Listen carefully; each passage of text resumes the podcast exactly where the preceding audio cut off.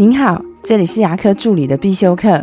今天要必修的是牙科助理的管理课，不止资深，还要资优。一间诊所的助理团队是怎样的？大概看看资深助理，你就会知道了。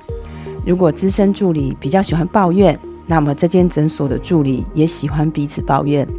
如果资深助理爱骂人，那这间诊所的助理讲话也不会太好听。如果资深助理没有架子，会帮忙，这些诊所的助理团队也会彼此互相帮忙。如果资深助理比较正向，那么助理团队也不会负面到哪里去。这次的假期，我跟我的学姐见面，彼此分享一下工作与生活的状况。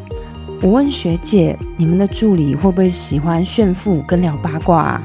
学姐说：“不会啊，因为我是这间诊所最资深的人。”连我都不聊，其他人当然也不敢啊。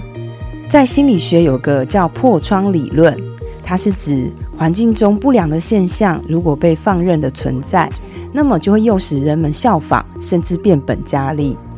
资深员工呢，往往是助理团队里面最重要的一部分人，但也是老板最头痛的。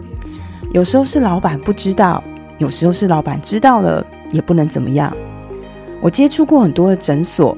所以很多人会问我说：“助理团队到底要怎么带才比较好呢？”我就会说：“我们可以把助理团队想象成一个列车，那么资深的主管就是前面的车厢，而老板呢就是这个火车头。如果这列火车是没有方向的前进，或者是火车头在往前，但是前面车厢不动，需要靠后面车厢往前推。还有一种就是。”这个前面的火车是往火车头反方向的往后移动，大家可以想想这列火车结局会是怎么样的呢？我的分享就到这边。如果觉得今天的内容对你有帮助的话，请帮我下载下来或分享出去，让更多人听得到。如果你对牙科管理、自费咨询或是助理培训有任何问题，欢迎留言给我，或者是在龙语牙体技术所的粉丝专业可以找到我。下次再见了。拜拜。